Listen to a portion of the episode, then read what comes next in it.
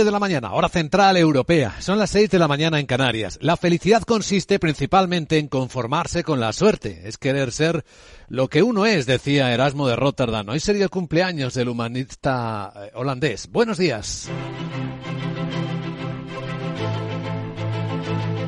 Aquí comienza Capital, la bolsa y la vida. En este jueves 27 de octubre, mal despertar para Meta Facebook ha perdido durante la noche 70 mil millones de dólares de su valor bursátil. Esto es mucho más de lo que valen las empresas más valiosas de España. Enseguida vamos a explicar por qué. Es una de las noticias del día. Capital, la Bolsa y la Vida, con Luis Vicente Muñoz.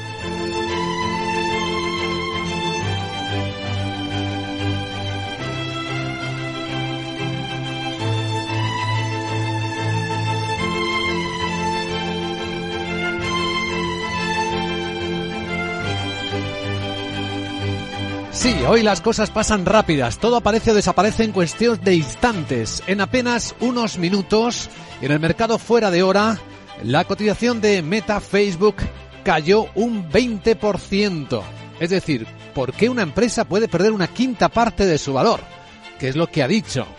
Por lo que ha publicado, pues una segunda caída de sus ingresos, un aumento de costes por encima de lo esperado, una escena muy complicada para la gran empresa que apostó por el metaverso. Pérdidas fortísimas en alguna de sus líneas de negocios, como la bien eh, conocida Reality Labs, donde ha perdido casi 9.500 millones de dólares. Y luego un escenario muy real del que ya venimos teniendo cuenta con los resultados de otras Big Techs americanas.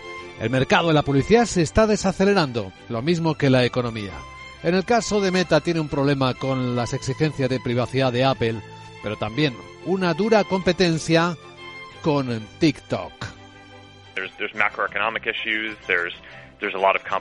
Este hombre es Max Zuckerberg. Decía hace un rato que hay problemas macroeconómicos, que hay mucha competencia, que hay desafíos, especialmente en Apple o por Apple. Y luego están algunas de las cosas a más largo plazo que estamos asumiendo como gastos porque creemos que van a proporcionar mayores rendimientos en el tiempo.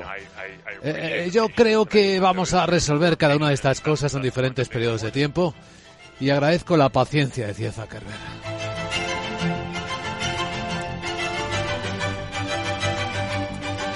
La paciencia podría ser una de las virtudes más necesarias en este tiempo de agitación.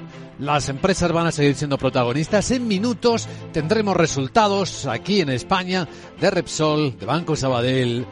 Y ya tenemos un avance de los resultados temidos de Credit Suisse. Y los temores tenían justificación.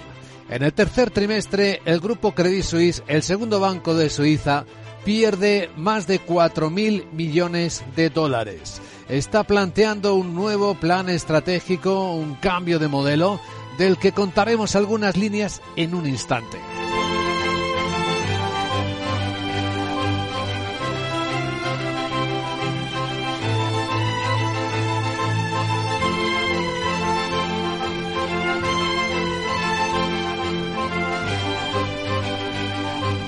Sí, los datos muestran claramente cómo las empresas empiezan a sufrir un escenario económico, macroeconómico adverso. Hasta las chinas. El beneficio de las empresas chinas a septiembre ha caído un 2,3%. Se acabaron esas subidas espectaculares, imparables de los últimos años. La segunda economía del mundo, recordamos a nuestros oyentes siempre, que exporta lo que tiene dentro. Así que cuidado con ello. Corea del Sur se ha publicado también una ralentización evidente de su PIB, crecido tres décimas, apenas en el último trimestre. 3,1 en términos interanuales. Hoy veremos más datos de Europa y de España. Confianza del Instituto GFK. La encuesta de población activa en España correspondiente al tercer trimestre la tendremos aquí en dos horas en tiempo real e iremos valorándolo. Aunque bueno, el gobierno sigue siendo optimista en su expectativa, como la vicepresidenta económica Nadia Calviño dice. Eh, la economía española lleva un año y medio creando empleo y es un dinamismo que se está manteniendo durante el mes de octubre a pesar de la compleja situación internacional. Pero el invierno está llegando en muchos términos, eh, además de la energía de lo que hablamos prácticamente todos los días, con una inflación que sigue siendo muy fuerte y que no solo eleva los costes de las empresas, se lo pone muy difícil a los gobiernos. Se quejaba hace unas horas también el presidente de Francia, Emmanuel Macron. Je leur dis qu'on traverse aujourd'hui une inflation qui est la conséquence. Aunque reconocía que la, atravesamos una inflación que es consecuencia de nuestra dependencia, pero la hemos dominado mucho mejor que nuestros vecinos, presumía.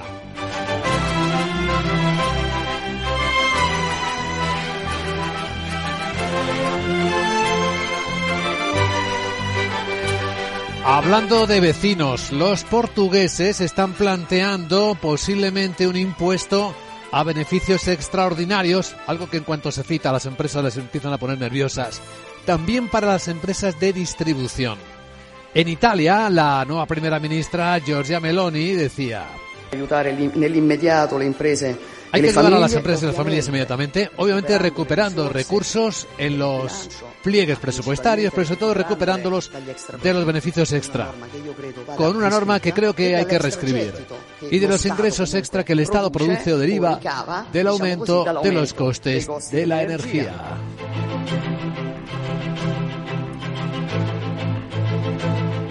¿Qué hay en los mercados con esta agitación? Bueno, pues por los mercados asiáticos Enseguida los detalles, pero la sesión viene con estos protagonistas que citábamos y con bolsas mixtas, ligeras caídas en Tokio, ligeros repuntes en China, bueno, según la bolsa que miremos, bueno, hay de todo. Estamos viendo los futuros del mercado europeo a esta hora bajar tres décimas, 12 puntos de recorte para el futuro del Eurostox, 3.593. Sin embargo, el futuro del SP500 más allá o en contraste con eh, el desplome de Meta Facebook, viene subiendo el SP 19 puntos. Está en los 3.859, según estamos viendo en nuestras pantallas. Mientras que en los mercados de divisas hay un poco de descanso de la fortaleza del dólar. Hoy va a ser el euro el protagonista. Ya saben que es hoy la reunión sobre tipos de interés del Banco Central Europeo. Y que va a ser hoy cuando el precio del dinero se vuelva más caro en Europa. Una subida esperada de 75 puntos básicos elevará los tipos de referencia al 2%. Son precios del año 2009. Ahora mismo, en las pantallas de XTV, un euro está por encima del dólar. No solo ha recuperado la paridad, sino que ha subido un poquito por encima. 1,0071. Con el petróleo a 88 dólares el West Texas americano y con la onza de oro a 1669. En una hora va a estar aquí en directo hablándonos de las tendencias, de las lecturas que hacen los mercados, la directora de estrategia de JP Morgan Asset Management para España y Portugal. Y tras ella en la gran tertulia de la economía con Eduardo Aguilar, Rafael Ramiro y Rubén García Quismondo daremos contexto a estas noticias que despiertan la economía y que presentamos a esta hora con Miguel San Martín.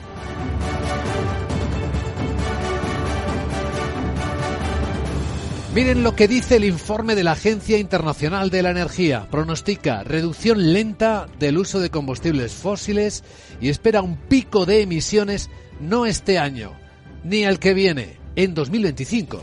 Y eso, buenos días, que en su informe publicado hace escasamente unos minutos apunta a que la guerra de Ucrania ha acelerado la transición hacia las energías limpias. Advierte de que sin un esfuerzo mucho mayor para abandonar los combustibles fósiles, el calentamiento global será un grado superior al objetivo de los acuerdos de París. Cree que lo que se llama una nueva edad de oro del carbón como alternativa al gas es un efecto de corto plazo porque será reemplazado por las renovables y la nuclear.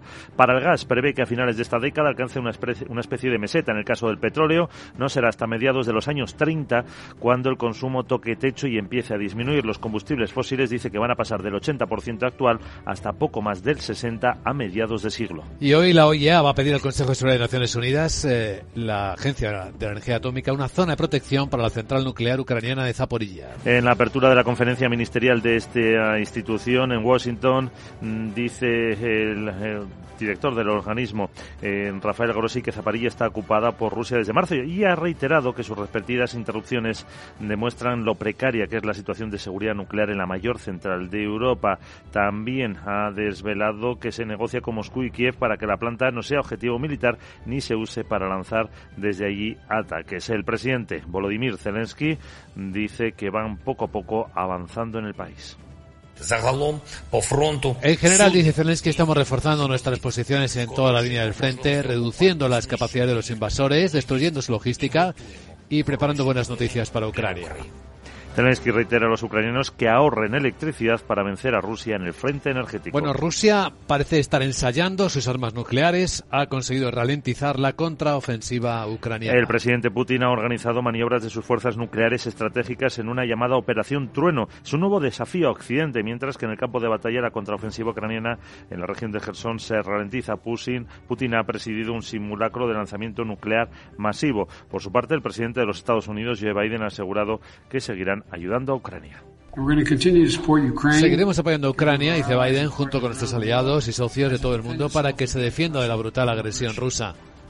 Tenemos que mantener la OTAN fuerte y unida para que para hacer frente a las amenazas de hoy y mañana. Seguiremos profundizando nuestras principales alianzas en el Indo-Pacífico y construyendo nuevas coaliciones comprometidas con un mundo libre, abierto, próspero y seguro. Biden mantiene que Estados Unidos no busca el conflicto con China, que solo quieren competir y que el presidente chino, eh, Xi Jinping, lo sabe.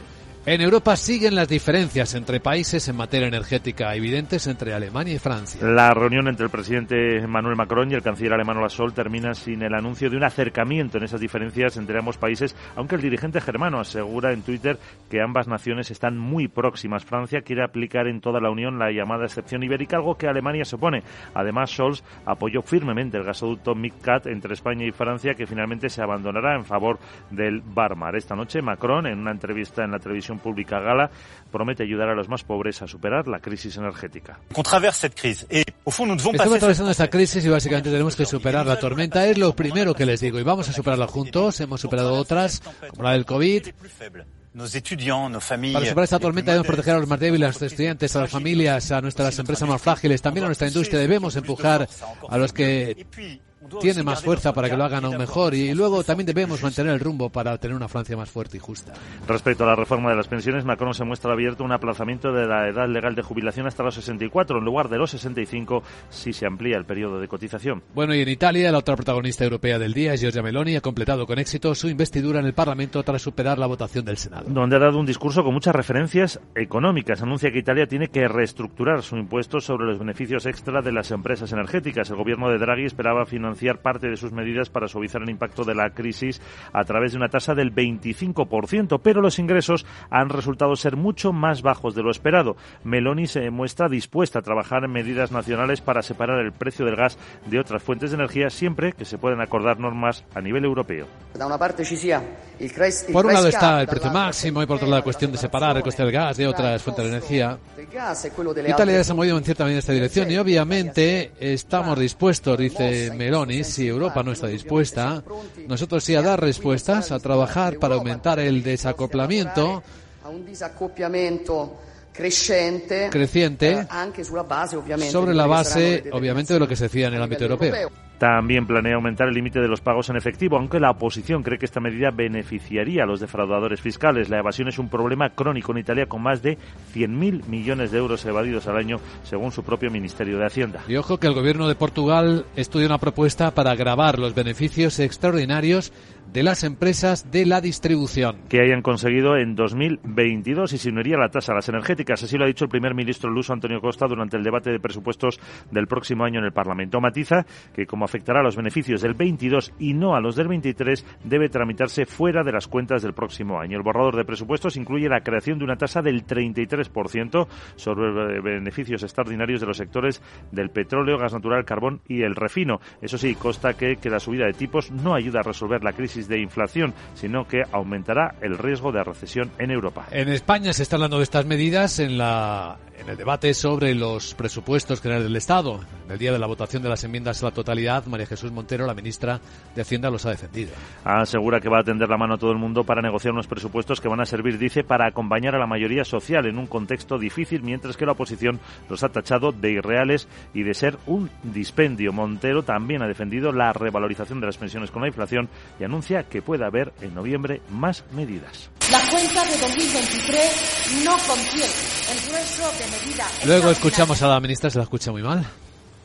El portavoz del PP en el Congreso, Cuca Gamarra, reclama la devolución de unas cuentas que en su opinión han quedado invalidadas antes de entrar en vigor porque se basan en unas previsiones macroeconómicas que no se ajustan a la realidad. Mientras que el presidente de COE, Antonio Garamendi, aboga por negociar el incremento de salarios para que nadie pierda poder adquisitivo y las empresas no cierren. Garamendi ha reivindicado el papel de la negociación colectiva, aunque ha advertido que no es fácil hablar de los salarios homogéneamente en relación a la reclamación de subida salarial de los sindicatos para mitigar el incremento del IPC. No es tan fácil como decir homogéneamente vamos a, hablar de salarios. Yo creo que, que, hay que ver cómo somos capaces de, de vamos a decirlo, de, de implementar que todos podamos eh, no perder poder adquisitivo, pero también ahora que tenemos que intentar que las empresas no cierren, es decir, que las empresas sean solventes, que las empresas puedan seguir trabajando. Yo creo que eso es lo que está en lo que hace la negociación colectiva y en lo que vamos a seguir trabajando. El presidente de Faconauto, Gerardo Pérez, ha descartado presentarse a la presidencia de COE, con lo que Garamendi es el único candidato. Y además, advertencia de la patronal catalana PIMEC. Dice que el acuerdo entre la patronal del metal de Barcelona y los sindicatos, comisiones y UGT para el convenio del sector pone en riesgo casi 24.500 empleos. Censura este acuerdo alcanzado ayer porque, a su entender, con un aumento salarial de un 27%, las pymes de este sector tendrán pérdidas. Luego, en la gran tertulia de la economía, comentaremos, por cierto, la idea en la que trabaja la vicepresidenta eh, Yolanda Díaz, planteando indemnizaciones por despido diferentes según la situación personal. Habla de lo que llama un despido restaurativo por edad, por género o por renta. Ojo también que tenemos aquí un avance que a los viajeros les interesará. Los sindicatos, comisiones, UGT y SEMAF han desconvocado la jornada de huelga de mañana viernes. Y los, paros, los paros parciales también programados para los días 7 y 11 de noviembre, tras el compromiso de la empresa de intensificar las negociaciones del nuevo convenio colectivo.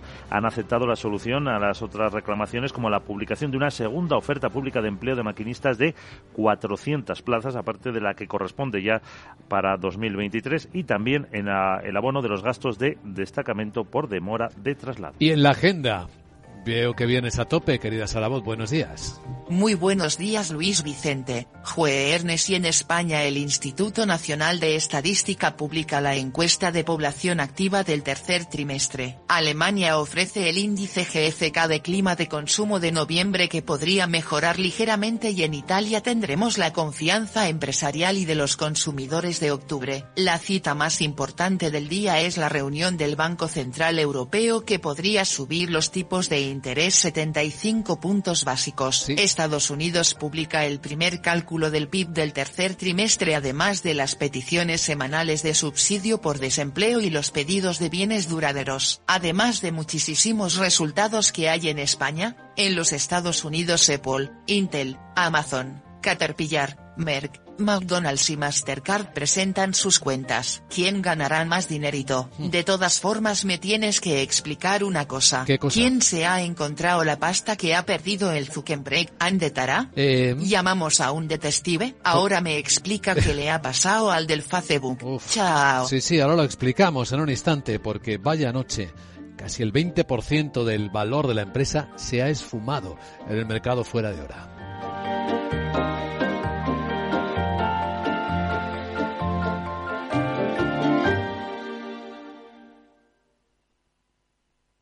Bontobel Asset Management, calidad suiza con el objetivo de obtener rendimientos superiores a largo plazo. En Bontobel Asset Management siempre estamos a la vanguardia de las inversiones activas en bonos y acciones. Para más información, entre en nuestra página web bontobel.com barra m. Bontobel Asset Management, su especialista global en fondos de inversión. Llega a Málaga el Congreso Técnico Nacional por excelencia de la protección contra incendios. Una mirada integral del sector con la participación de los agentes más importantes y los fabricantes nacionales de referencia. Conferencias y networking en la celebración de la Asamblea General de AERME. Inscríbete en congreso.aerme.com. Recuerda, congreso.aerme.com. Te esperamos los días 4 y 5 de noviembre en Málaga. ¿Estás comparando hipotecas? Hay matices que marcan la diferencia. Hipotecas Cuchabank. Consúltanos directamente. Más info en cuchabank.es. Capital, la Bolsa y la Vida. Con Luis Vicente Muñoz.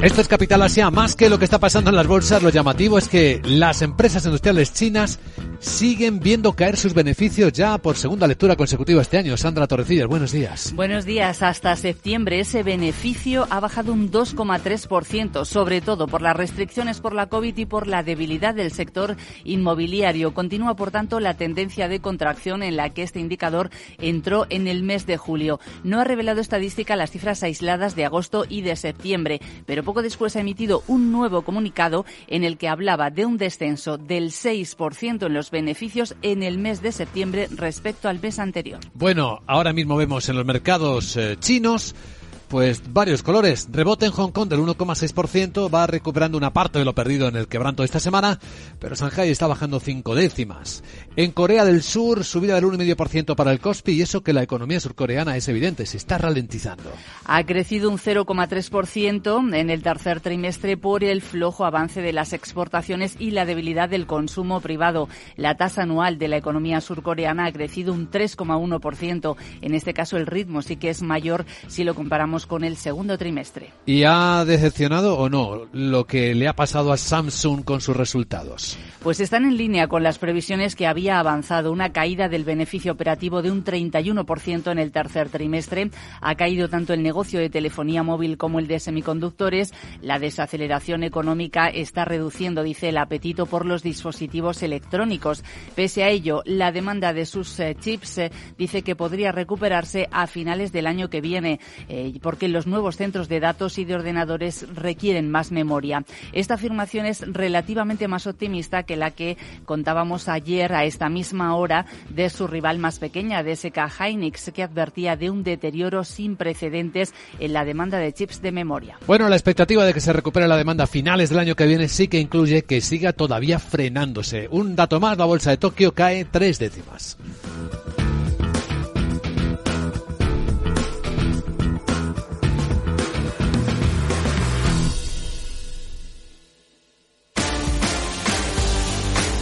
Vamos ya con las noticias de última hora. Acaba de publicar resultados, lo adelantábamos Credit Suisse, espectaculares pérdidas y nuevo plan estratégico. Vamos con esos detalles. Números rojos de 4.000 millones de dólares en el tercer trimestre. Es mucho más, eh, mucho peor de lo que se estaba esperando. Y dice que contabiliza un deterioro de 3.700 millones de francos suizos por impuestos diferidos y que están relacionados con la revisión estratégica. Ojo al ratio de capital C1 porque le baja al 12,6%. Lo tenía en junio en 13,5% y los analistas esperaban un descenso, pero no tanto. Y atención a lo que está desvelando a ese plan estratégico habla de un modelo integrado que se va a centrar en la gestión de patrimonios y de activos, va a reestructurar radicalmente la banca de inversión y va a intentar fortalecer el capital. Para todo eso va a realizar una ampliación de capital de 4.000 millones de francos suizos. Va a emitir nuevas acciones a inversores cualificados a través de una oferta de derechos para los accionistas que ya existen. Va a reestructurar su banca de inversión, como decíamos, para reducir los activos ponderados por riesgo. Planes para reducir la base de costes del grupo en un 15%. Además, va a reducir plantilla, ojo, 2.700 empleados a tiempo completo, el 5% de la plantilla de Credit Suisse. Dice que esos recortes ya están en marcha en el cuarto trimestre. También va a reestructurar la cúpula, tal y como se especulaba en los últimos días. Christian Miesnier, el director general de la banca de inversión y miembro del Consejo, eh, va a dejar el banco con efectos inmediatos. Y se confirma también una información de las últimas horas, Apolo y Pinco van a comprar la mayoría del negocio de productos titulizados de Credit Suisse. De momento avanzamos eso. Bisturí, por lo tanto, en Credit Suisse tras estas pérdidas multimillonarias de 4.000 millones de dólares en el trimestre y una ampliación de capital, claro, para compensar, para cerrar ese agujero. Última hora también de resultados en España. Laura Blanco, ¿qué nos cuenta el Banco Sabadell? El cuarto banco de España le están sentando muy bien las subidas de los tipos de interés, más que duplica el beneficio neto en el tercer del año. 317 millones de euros. ¿Por qué? Por la subida del margen de intereses, la reducción de costes y menos provisiones contra la mora. Fíjate, Luis Vicente, el margen de intereses en el tercer trimestre del Sabadell creció un 10%, cuando en el segundo trimestre estaba creciendo a un ritmo del 7%. No solo eso, eleva previsión de margen de intereses para lo que queda de ejercicio. Qué bien le sienta a la banca la subida de tipos de interés. Hoy tendremos otra más del Banco Central Europeo. Y un sector que se vigila vinculado al financiero es el sector inmobiliario. Le afecta al sector la subida de tipos. Metrobaces acaba de publicar resultados en un entorno en el que dice el sector está eh, asumiendo una subida de costes del 10 Bien, pues Metrobacesa mejora el beneficio un 64%. Los ingresos crecen mucho menos, pero la mejora del beneficio obedece a que las viviendas entregadas han aumentado en los nueve primeros meses del año un 22%. Estas son las noticias de última hora, pero hay una entre todas ellas que da miedo esta noche. La caída de Meta Facebook.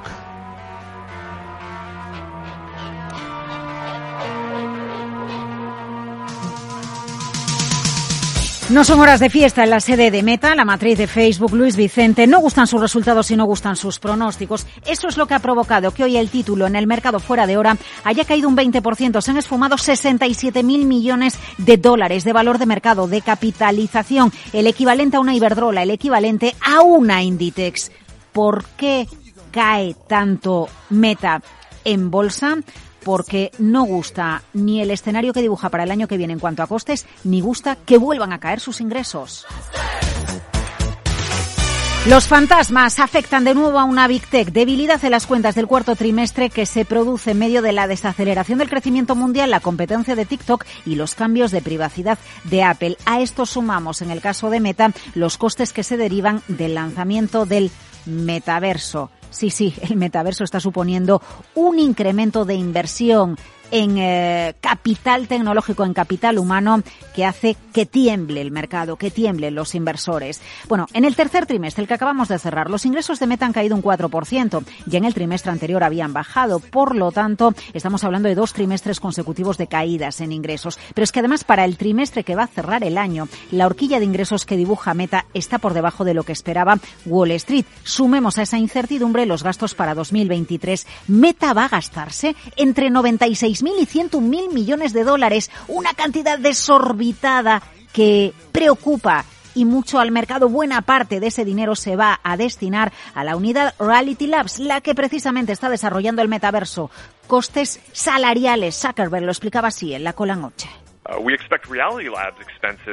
Uh, Decía que espera que los gastos de Reality Labs vuelvan a aumentar significativamente el año que viene. Son los principales impulsores del lanzamiento de la próxima generación de nuestros auriculares Quest para consumidores y la contratación que hicimos en 2022, pero por la que vamos a pagar ya el primer año completo de salarios el próximo año. Aunque Meta se haya desplomado en bolsa un 20%, sus cifras son espectaculares. Instagram, 2.000 millones de usuarios activos al mes. WhatsApp, 2.000 millones de usuarios activos al día. Facebook, 2.000 millones de usuarios activos también al día. Y asegura que le está ganando la batalla al TikTok. Pero los fantasmas acechan. Isaac dice, es que lo nuestro es algo a largo plazo. En términos generales, dice que más allá de 2023, Esperamos marcar el ritmo de las inversiones de Reality Labs para garantizar que podemos lograr nuestro objetivo de aumentar ingresos operativos generales de la empresa. Nuestra filosofía de asignación de capital a largo plazo es asignar una parte de las ganancias generadas por la familia de aplicaciones hacia esas áreas enfocadas en el futuro, al tiempo que permitimos un mayor retorno de capital. Invierte en el futuro, Meta, invierte en lo que será el mundo en unos años, pero al mercado aún no le convence. Capital, la Bolsa y la Vida, con Luis Vicente Muñoz.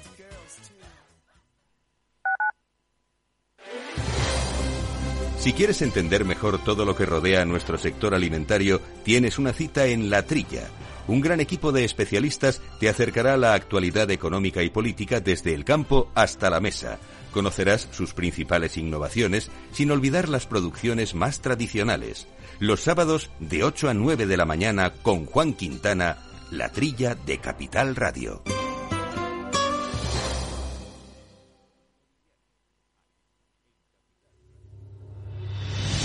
Ramón Tamames, catedrático de Estructura Económica.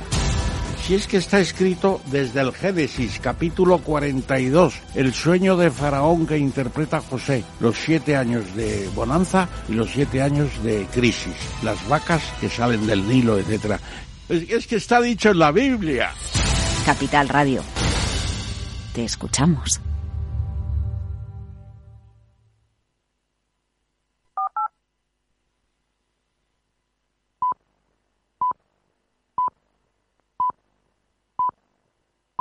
Las siete y media de la mañana, hora central europea. Son las seis y media en Canarias. Haz lo que puedas, con lo que tengas, estés donde estés, solía decir Teodoro Roosevelt.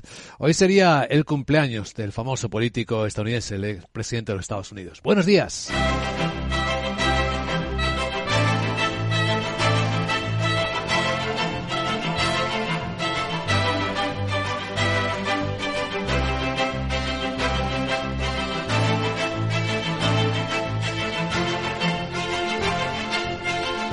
Capital, la Bolsa y la Vida, con Luis Vicente Muñoz.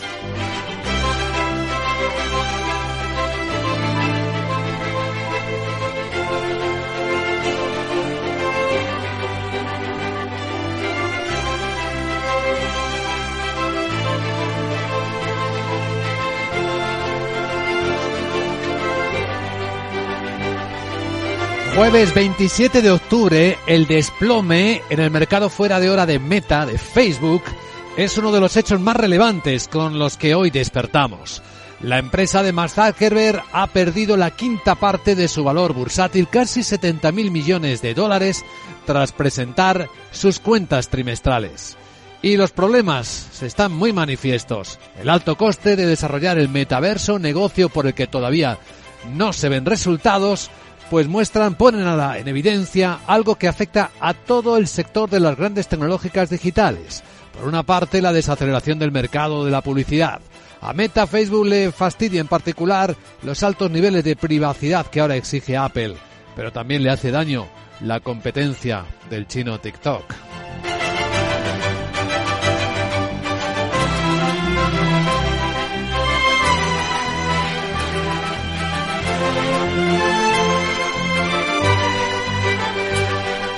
La historia de esta mañana en términos económicos y empresariales es una crónica de pérdidas, de terreno perdido, de desaceleración. El otro gran protagonista del día es Credit Suisse. En el tercer trimestre pierde 4.000 millones de dólares. Es mucho más de lo que se temían los peores pronósticos. Le obliga a hacer una ampliación de capital en esos términos y una auténtica transformación del grupo que estamos relatando también en nuestro programa esta mañana. Aunque claro, hay más protagonistas. En la tecnología, Samsung. ¿Saben lo que ha dicho Samsung? Que su beneficio operativo le ha caído un 31% y que espera que se recupere la demanda de chips, de semiconductores, sí, porque está tocada, a finales del año que viene, 2023. De momento parece que sigue cayendo y cancelándose pedidos de chips. Algo sobre lo que venimos alertando ya hace semanas en este programa y que llama poderosamente la atención por el momento económico. Hoy un banco central, el europeo, será uno de los grandes protagonistas del día. Aunque todo el mundo cree que el guion está ya escrito. Subirá el precio del dinero en Europa. 75 puntos básicos, hasta el 2%, el precio de referencia. Y eso le permite hoy al euro compensar una parte de la debilidad que el dólar le venía forzando a tener en las últimas semanas. Hoy de nuevo el euro está por encima de la paridad del dólar. Ahora mismo en las pantallas de XTV a 1,0074 dólares la moneda europea. Pero cuidado, por si el Banco Central Europeo decide algo más, como tocar las condiciones de los TLTROs, término técnico para explicarlo que en una traducción demasiado libre se interpretaba como la de barra libre de liquidez para los bancos, que en algún momento se acabará.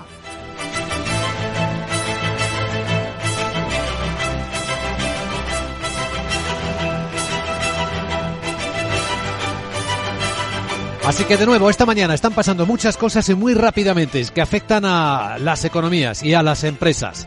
Hay además indicadores de confianza de consumo en Alemania que elabora el Instituto GFK que nos darán pistas de cómo va la primera economía del euro. Hay datos en los mercados como el comportamiento del precio del petróleo que ya veremos si apuntan algo de lo que dice el último informe de la Agencia Internacional de la Energía, que es muy llamativo sobre lo que esperan que pase con las combustibles fósiles. El carbón está a punto de vivir su edad de oro. Esto no deja de ser curioso en estos tiempos en los que, hablando en España, el clima, las temperaturas altas, clima cálido, sigue provocándonos enorme extrañeza en estas alturas del año en las que nos encontramos.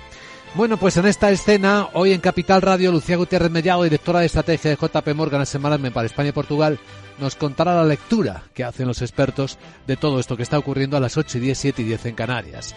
Y tras ella, en la gran tertulia de la economía, Rafael Ramiro, Rubén García Quismondo y Eduardo Aguilar nos ayudarán a poner en contexto las noticias más importantes que este jueves nos están haciendo despertar.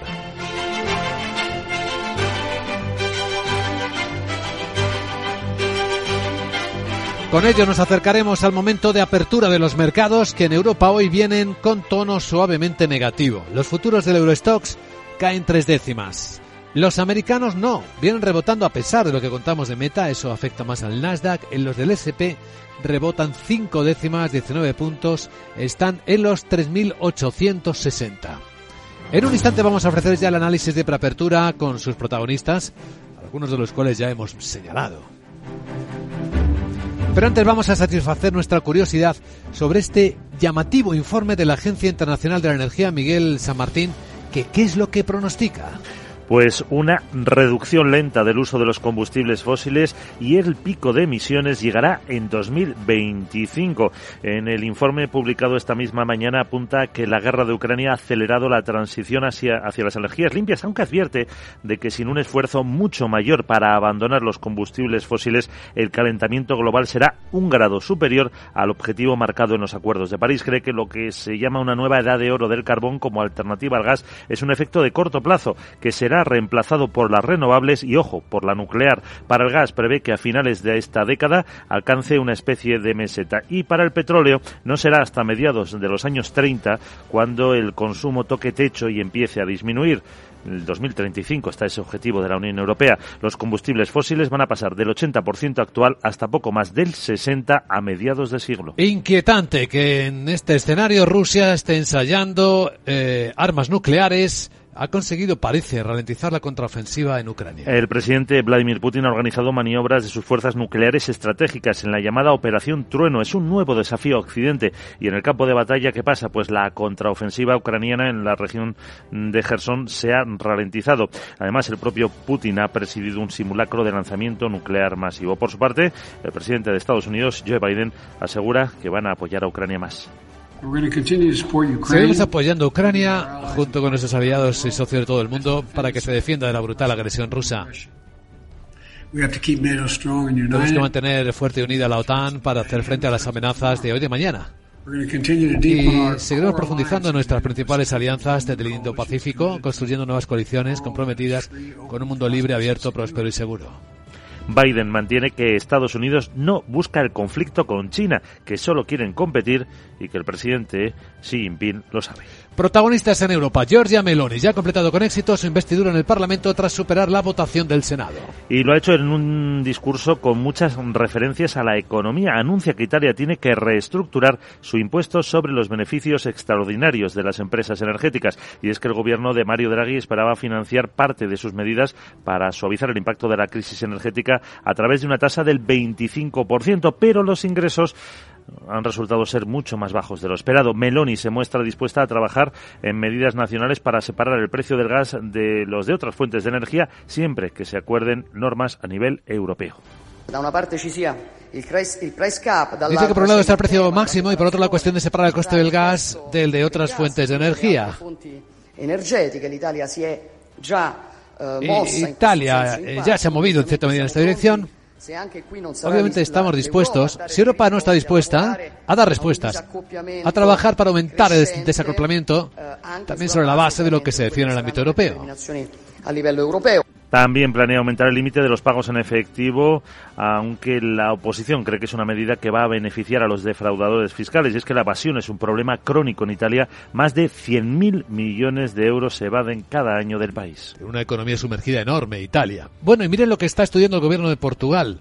Una propuesta para grabar los beneficios extraordinarios de las empresas del sector de la distribución. Que hayan conseguido en 2022 y se uniría a la tasa a las energéticas. Así lo ha dicho el primer ministro Antonio Costa durante el debate de presupuestos en el Parlamento. Matiza que como afectará a los beneficios del 22 y no a los del 23 debe tramitarse fuera de esas cuentas del próximo año. El borrador de presupuestos sí incluye la creación de una tasa del 33% sobre los beneficios extraordinarios de los sectores del petróleo, gas, carbón y el refino. Eso sí, Costa cree que la subida de tipos de interés no ayuda a resolver la crisis inflacionaria, sino a aumentar el riesgo de recesión en Europa. Bueno, hoy veremos en España qué dice la encuesta de población activa del tercer trimestre. Después de que en el eh, segundo eh, la tasa de paro cayera al 12,48%, el registro más bajo desde finales de 2008. De todas formas, este trimestre tradicionalmente positivo para el empleo por el tirón del turismo. De hecho, en ese mismo periodo del año pasado se lograron los 20 millones de ocupados. Según la titular de Hacienda, María Jesús Montero, en el 23 se superará esa cifra. Y nuestra previsión es que en 2023 alcancemos 21 millones de ocupados, llegando a final de año a una tasa de paro por debajo del 12%, fíjense, una cifra que no ocurría desde hace 15 años. Por tanto, señoría, una tendencia claramente positiva.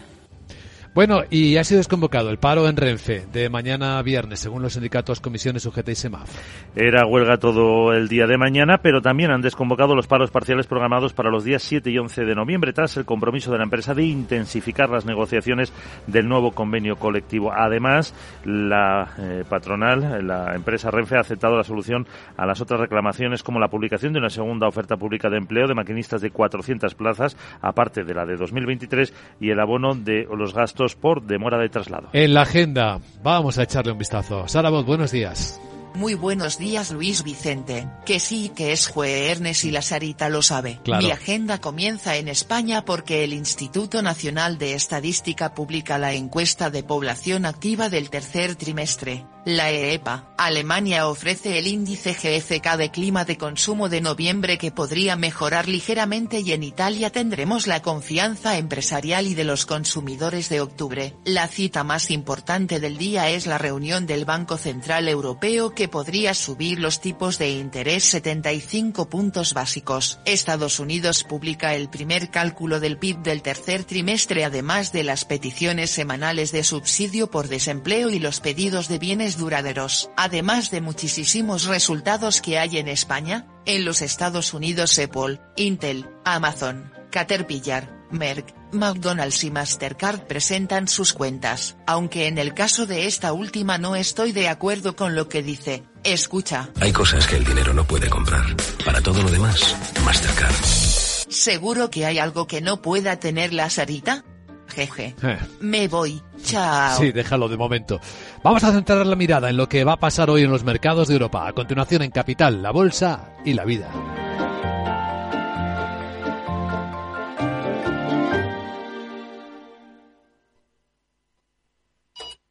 ¿Qué opciones tengo para ser más sostenible con la energía que consumo? ¿Es posible contratar en mi casa energía 100% renovable? Sí, es posible. En Repsol contamos con proyectos eólicos y fotovoltaicos en España capaces de suministrar energía de origen 100% renovable para tu casa y para más de un millón y medio de hogares, contribuyendo así a reducir las emisiones de CO2 de la energía que consumes. Más información en Repsol.com. Repsol, inventemos el futuro. Invierte en los principales mercados globales, en más de 2.000 activos financieros, con la seguridad y confianza que te da el mejor broker del mercado. Eventos de trading mensuales, formación exclusiva con expertos de mercado, visítanos en nuestras oficinas de Madrid o en capex.com. Capex.com, la nueva forma de hacer trading. El trading implica un riesgo. Disfruta del placer de leer la edición impresa del diario El Economista y recibe nuestro periódico cada mañana en tu casa u oficina por menos de un euro al día. Entra en eleconomista.es y suscríbete al medio líder de audiencia en información económica y financiera, que te ayuda a tomar las mejores decisiones de inversión. Si prefieres el soporte digital, aprovecha nuestra oferta y recibe el diario vía email por 29,99 euros al año.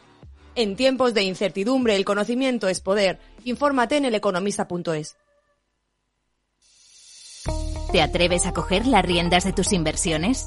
Caser Asesores Financieros te ofrece la oportunidad de unirte a un grupo de profesionales independientes. Tendrás a tu alcance todas las herramientas necesarias para disfrutar de un asesoramiento diferencial, con el respaldo de una de las aseguradoras líderes en el mercado. Caser Asesores Financieros, seguros de tu inversión. Contacta con nosotros en info arroba caserasesoresfinancieros.es o en el 91 762 3442.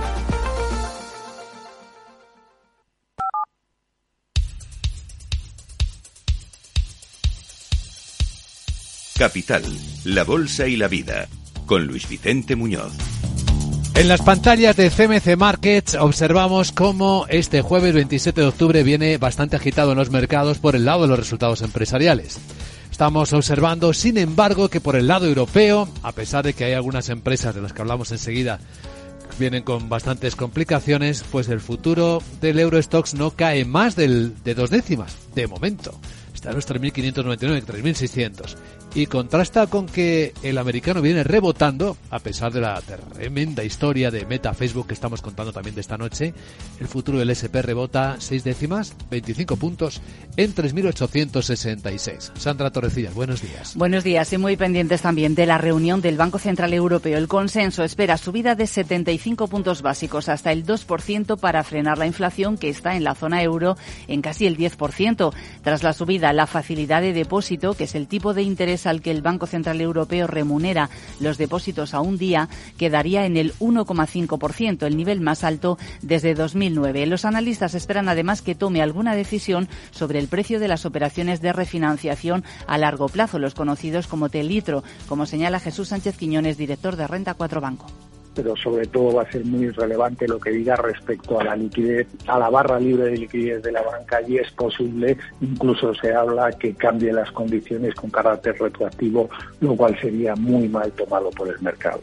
Una medida de cambiar los términos de esos telitros que podría incluso ser impugnada en los tribunales y afectar a la credibilidad del Banco Central Europeo. Bueno, vamos a buscar los protagonistas. Eh, ¿Con quién empezamos? Pues empezamos eh, con Credit Suisse, eh, que ha presentado resultados y el tan esperado plan estratégico.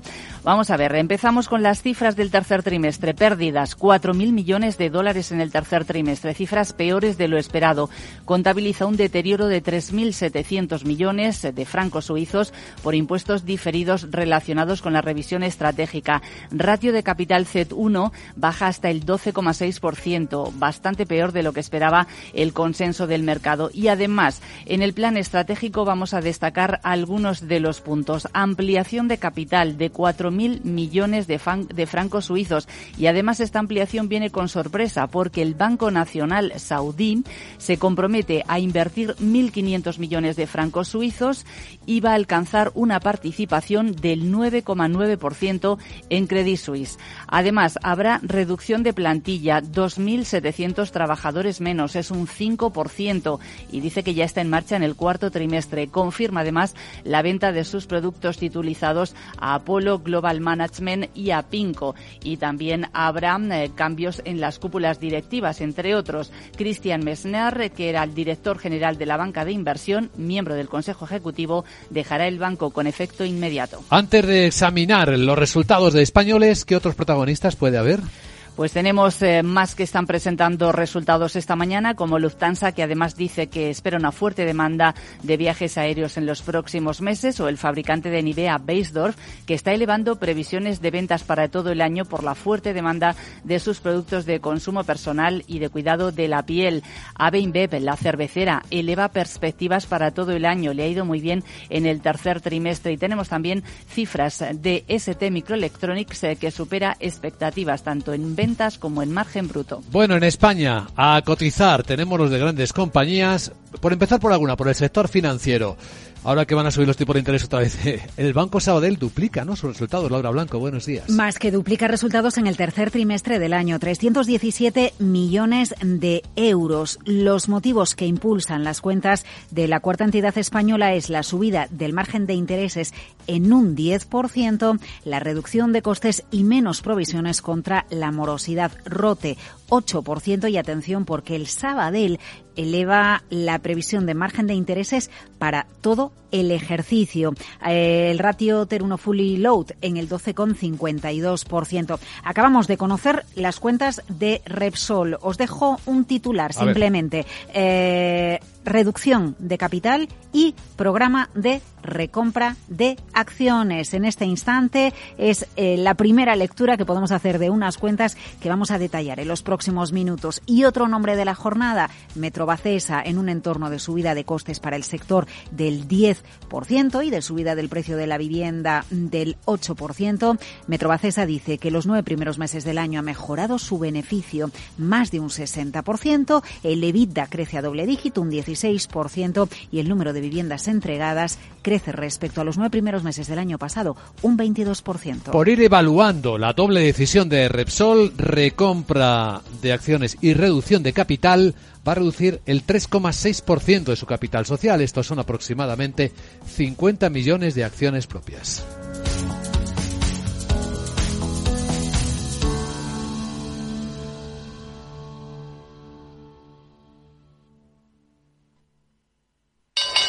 ¿Te interesa la bolsa? Compra y vende acciones o ETF sin comisiones hasta 100.000 euros al mes. ¿Has oído bien? Sin comisiones. Más de 550.000 clientes ya confían en XTB. Abre tu cuenta totalmente online. Un broker, muchas posibilidades. XTB.com. A partir de 100.000 euros al mes, comisión del 0,2%, mínimo 10 euros. Invertir implica riesgos. Bueno, el mercado americano se está hablando más de lo que está ocurriendo fuera de hora con el desplome de Meta Facebook, un 20%, ya lo venimos contando en portada de este programa, pero pasaron más cosas antes de que cerrara y hasta el cierre de la sesión, Miguel. Pues fíjate, el Nasdaq cayó un, más de un 2%, lastrado por esos resultados decepcionantes en los gigantes de Silicon Valley, el S&P 500 un 0,7 y el Dow Jones cerró en verde, dos puntitos, subió un 0,01% y es que estamos en una de las semanas más intensas de las temporadas de resultados. Por ejemplo, las acciones de Alphabet que había publicado, lo contamos, resultados peores de lo esperado, pues eh, caían en la sesión más de un 9,6%. Microsoft eh, más de un 7,7%. Y ya veremos qué pasa hoy con los de Meta en la sesión normal. En cuanto a Twitter, que vive expectante sus últimas horas antes de la compra de Elon Musk, ganaba un 1,08%. Eh, el sector de comunicaciones, ojo, caía un 5%. En cuanto a las del Dow, batacazo para Boeing de casi el 9% eh, y poco más, porque eh, las que cerraban en verde eran Visa 4,6 y 3M un 3,5%. En el S&P 500, Universal Health Services subía un 13%, la empresa de componentes Ron Rollins un 10 y en Face Energy un 9,9. En el lado opuesto, el farolillo rojo Asurant, una aseguradora que se dejaba un 10,5% y luego ya le seguía, como hemos contado, Alphabet. El petróleo subía hasta rozar los 88 dólares el barril y el rendimiento del bono del Tesoro de 10 años sigue bajando. Hace dos días lo teníamos Luis Vicente en el 4.25 y ya está justo justo en el 4. Pues esto por el lado americano. Ahora algunas claves del asiático.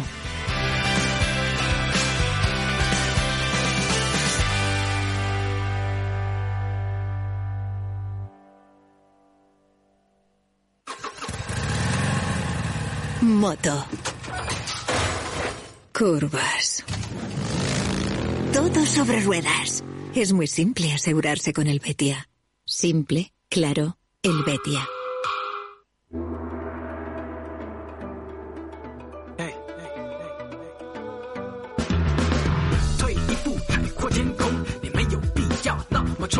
En el lado asiático la sesión viene mixta esta noche. Estamos viendo cómo hay bolsas subiendo y otras bajando. Entre las que están bajando ahora mismo está la de Tokio, tres décimas. También en eh, China estaba bajando hasta hace un instante. Shanghai ahora se ha dado la vuelta. Hong Kong recupera una parte del quebranto de la semana, un 2,2% rebota. Recuerdan que perdió un 6%, ¿verdad? El lunes. Los datos no son buenos en China. Por segunda vez hemos visto bajar, caer los beneficios de las empresas industriales. Son datos a septiembre y la caída es del 2,3%. En Corea del Sur, los datos oficiales muestran ralentización de su economía. Tres décimas apenas crece el PIB. Kospi, la bolsa surcoreana, sin embargo, rebota el 1,7%. Y quizás tenga que ver con que Samsung ha publicado unos datos que eran los que se esperaban, pero ojo, ¿eh? una caída del 31% de su beneficio operativo. Y una perspectiva espera recuperar la demanda de chips que se recupere en el ámbito mundial a finales del año que viene, lo que significa que todavía puede seguir creciendo la sobre abundancia de chips de semiconductores en el mercado y por lo tanto el riesgo de cancelación de pedidos.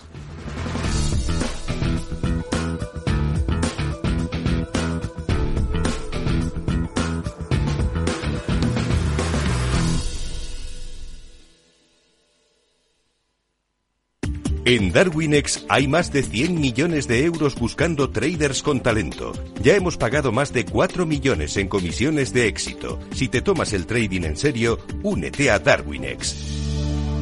Capital en riesgo. Datos actualizados el 16 de septiembre de 2022. CaixaBank patrocina este espacio.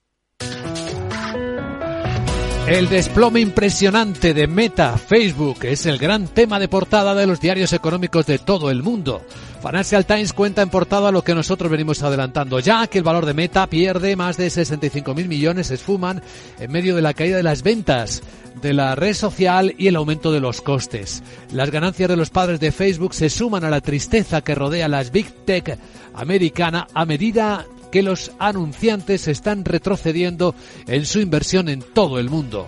El diario británico también dice que Pinco y Apollo están cerca de cerrar un acuerdo para quedarse con la unidad de productos titulizados de Credit Suisse. Otro de los protagonistas del día todavía nos están actualizando las informaciones que hablan de sus pérdidas de 4.000 millones de dólares y que Capital Radio ya ha venido adelantando. Llamativo también que la Agencia Internacional de la Energía pronostique que la demanda de combustibles fósiles va a alcanzar su punto máximo esta década. Todavía no lo hemos visto. Pasará más de un año hasta que lo veamos. Wall Street Journal en Estados Unidos dice que los bancos han comenzado a financiar ya la adquisición de Twitter, según la propuesta de 44 mil millones de dólares de Elon Musk. Habla, por supuesto, de las luchas de Microsoft también que están entrando en el metaverso. Aparte de comentar cómo la caída de Facebook tiene mucho que ver con sus eh, tres enemigos, la desaceleración de la publicidad, los requisitos de privacidad de Apple y la competencia de TikTok. Vamos a echar un vistazo a lo que también adelantan los diarios económicos españoles. Guillermo Luna, buenos días. Muy buenos días. En cinco días leemos los beneficios de banca y eléctricas agitan el debate de los impuestos. Montero asegura que los resultados legitiman las tasas del gobierno, mientras que Galán acudirá a los tribunales si se graban los ingresos. También se preguntan cómo se va a reindustrializar las renovables, mientras que los resultados Santander récord con 7.316 millones, mientras Iberdrola gana 3.103.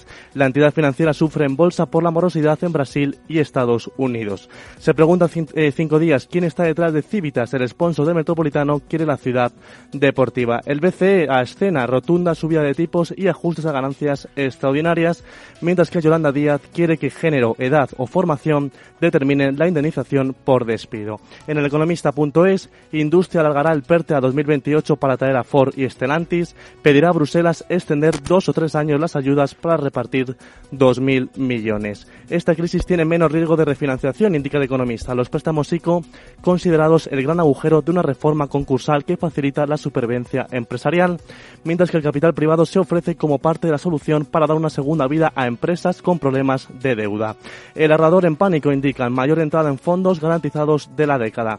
Captan 750 millones de euros en septiembre, mientras que el impuesto a los ricos se adelanta y se pagará en 2022. Solo así se cumplen las previsiones de ingresos. Y finalmente, Pérez no será el rival de Garamendi por presión de grandes empresas. Asaja son los últimos en retirarles el apoyo. Y en la expansión, a cinco columnas, Santander logra un beneficio récord de 7.316 millones, Iberdrola gana un 29% más y abre una batalla contra el impuesto del gobierno.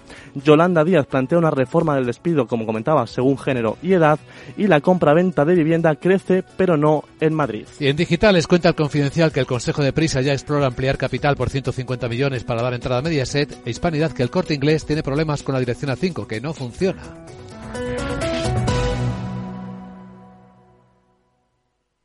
CaixaBank ha patrocinado este espacio. En CaixaBank sabemos lo importante que es sentir que hay alguien a tu lado. Por eso queremos estar cerca de ti. Estés donde estés para acompañarte en todo lo que importa. CaixaBank. Tú y yo. Nosotros. CaixaBank. Empresa colaboradora de Mobile World Capital Barcelona. Capital Radio, Madrid, 103.2 FM. Cuéntame. Estoy aquí. Cuando quieras, háblame. Quedemos. Te escucho. Cada año más de 700.000 personas en el mundo se quitan la vida y muchas más intentan hacerlo. El primer paso para prevenir es estar. Prevención del suicidio.es. Ayuntamiento de Madrid. Miras el móvil. ¿Alguien te ha dado me gusta? ¿No le conoces? ¿Cómo ha llegado a ti? Y ahora una solicitud de mensaje. ¿Qué quiere? La captación de mujeres por redes sociales es una realidad que empieza con un like. Ayúdanos a erradicarlo. Denuncia. Pacto de Estado contra la Violencia de Género. Comunidad de Madrid. Conecta Ingeniería es el programa que acerca la ingeniería a la sociedad.